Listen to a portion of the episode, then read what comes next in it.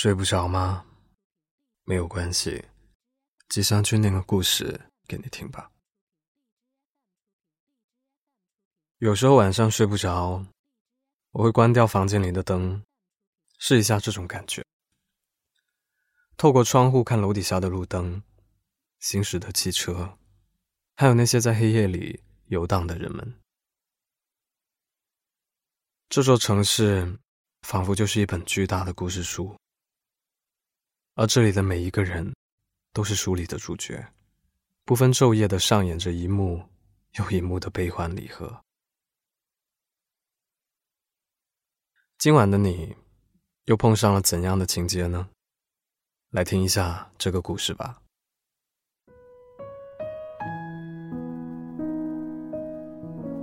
去年在北京的时候，我住在一个挺老的小区里，那个小区在北四环。路很窄，但菜市场、超市、维修店、早餐店，倒是一个都不落，应有尽有。最开始住在那里，是因为离上班的公司近，走路大概十分钟。后来我发现，像我这种懒癌患者，就算只走十分钟的路，还是会选择打车。更多时候，我只是下楼。不出小区，去菜市场买点排骨回来煲汤喝。又或者是错过了快递电话，于是就到楼下的快递柜拿个快递。像这样下楼溜达溜达，就算完成了一天的运动指标。楼下有家水果店，其实楼下远不止一个水果店，但这家离我住的楼最近，而且他们家。还是一个不收费的快递代收点。有时候我出差时间比较长，就会把快递放在那里。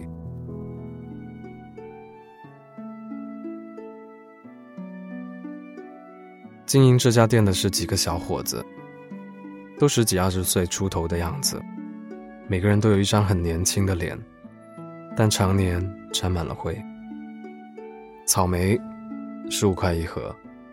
单卖的价格要贵一点。我嫌麻烦那盒装草莓的时候，其中一个跟我说：“你别拿那个盒子里的，盒子里是昨天运来的，你生津，那是今天的，又便宜又甜，还新鲜。”我说：“真的假的？”他说：“不信，你尝尝。”有一次买葡萄的时候。一个小伙子指引着我，几乎把十个品种的葡萄都尝了个遍。他说：“葡萄容易坏，你少买一点。这个天气的水果都要少买。”他们的店里养了一只猫，中华田园猫，长得并不算漂亮，说是路边捡的。一般这种捡来的猫，放在这么人来人往又嘈杂的地方。性格应该会很怕生，但这只猫完全没有，总是在四处跳来跳去。在他们切水果、算账的时候，就趴在他们肩头睡觉。我试着抱了一下，居然丝毫不反抗，反而在我怀里睡着了。有一次谈完事情回家，我在楼下买水果，一对不知道是夫妇还是情侣的人。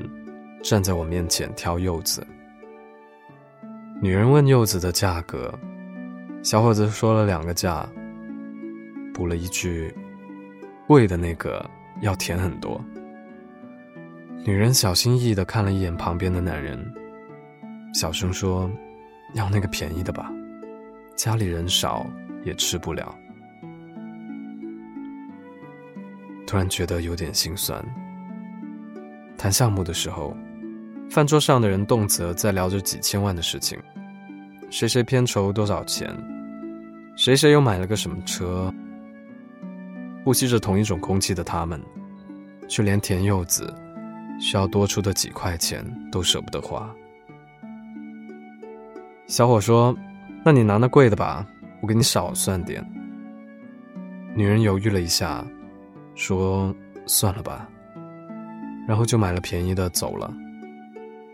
走的时候，还依依不舍地回头看了几眼。我走在他们后面，不停地告诉自己，在北京是这样的。我在北京出门的时候很少，去的最多的地方是三里屯那一带。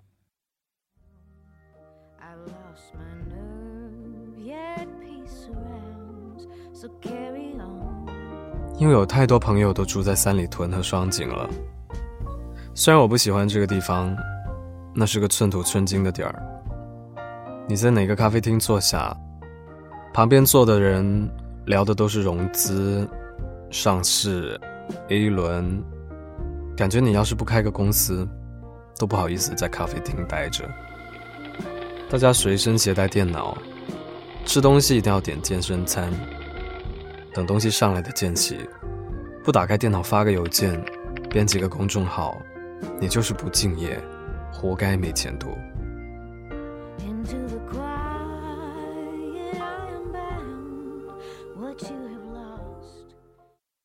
哦，对了，三里屯还有很多夜店，我去了几次。有一次我生日，请朋友们去夜店玩，喝多了，去洗手间的时候。我看见一个穿制服的老人坐在那里，在凌晨两点的夜店，声色犬马，人们穿的又热情又开朗，享受着青春。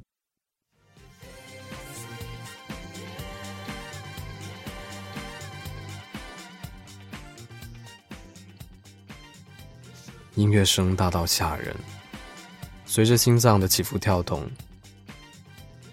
那个老人坐在那里，应该是等洗手间的客人出来以后进去打扫。他的手里拿着一块抹布，微微皱着眉头，另外一只手垂着腰。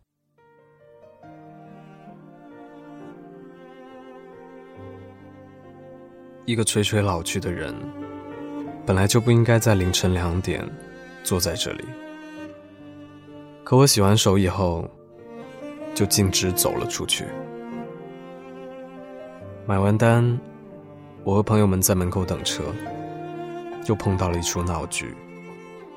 夜店门口有很多卖花的老奶奶和小姑娘，等你走出来，就缠着你买花。是的，有时候是很烦，需要一遍一遍的拒绝，才会对你死心。可能是店里的人也烦了。员工们戴着口罩，提着装冰块的水，浇到他们身上。所有人作鸟兽散。我的周围充满了尖叫声、吵闹声和笑声。那是我的生日，在一年中最冷的冬天。车来的时候，一个小姑娘在路边拧着头发上的水，嘴唇发紫，不停地抖着。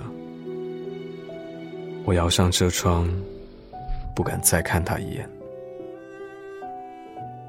就像我曾经看到那句话：“我算什么东西，居然也敢对生活动恻隐之心？”我好像是一个连自己生活都没有打理好的人。比起我的朋友们，我不算成功，也不算有野心，甚至可以说是懒惰。我知道身边那些爬得很高的人，可能也会用同样的恻隐之心看我。可我好歹吃得饱，穿得暖，购物车里大部分想买的东西都可以买，也不用跟生活斤斤计较。这已经让我觉得很满足了。我回过头安慰自己，有可能，有可能他们也是这么想的。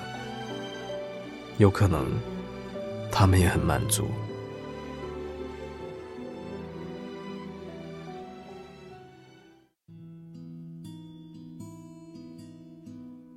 小区楼下的开锁匠，今年三十多岁。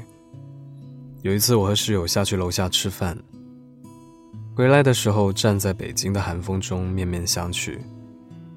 我们都以为对方带了钥匙，然而都没带。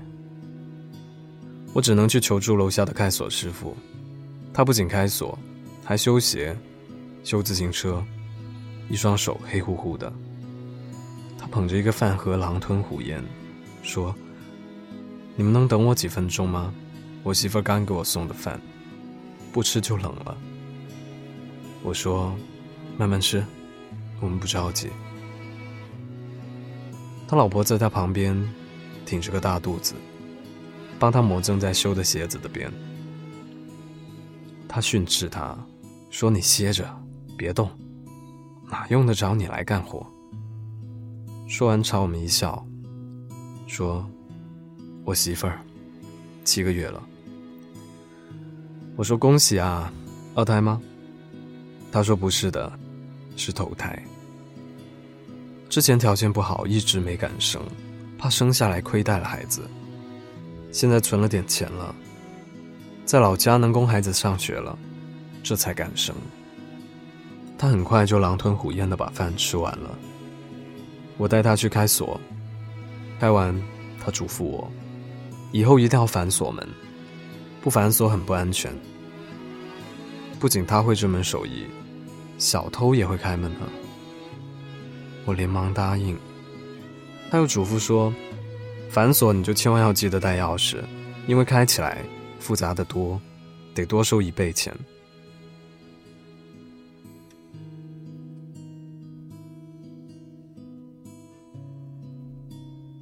后来有一天，我又把钥匙落在了家里。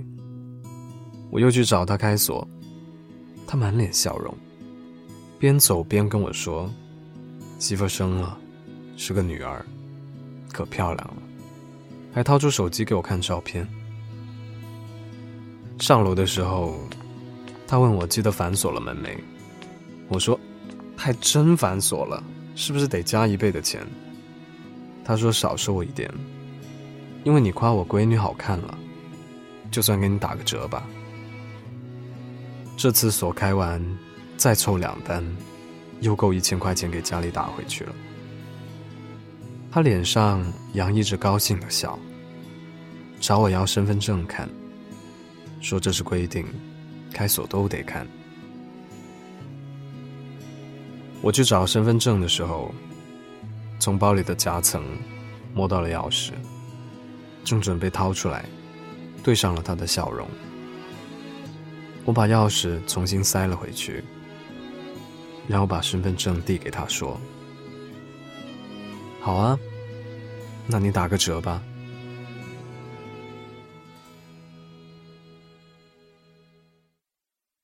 今天晚上的故事念完了，也许你也曾经发现那些藏在生活里动人的小细节，令人感动的，又或者是令人心酸难过的，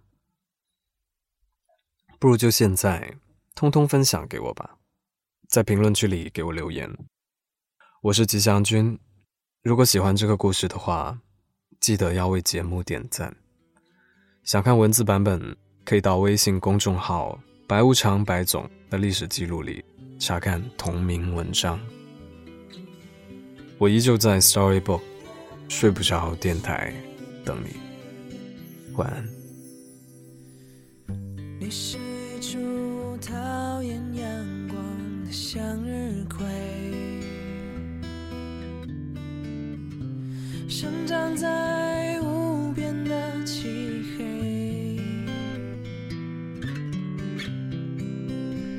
你是一株讨厌阳光的向日葵，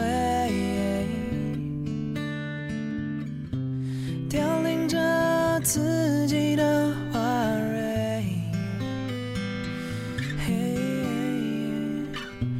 爱上黑暗的你，在闪耀阳光。我静静照耀，想温暖你的花香，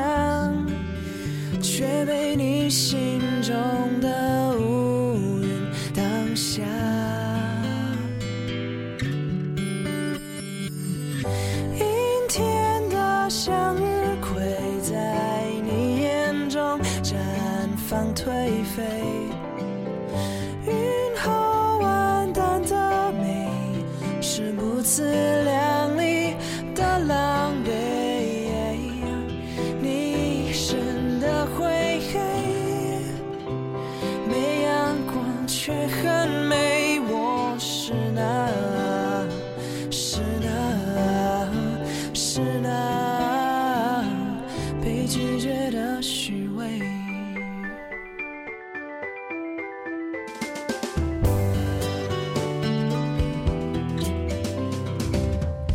是一株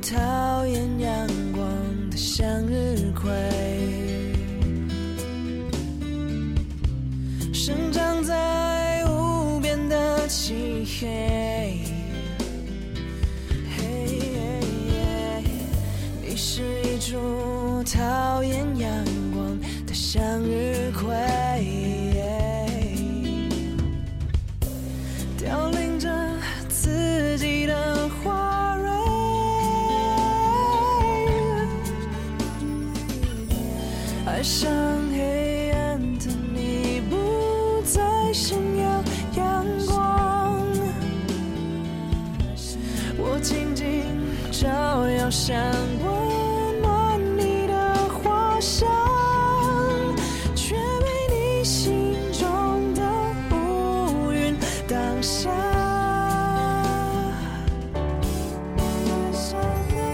阴天。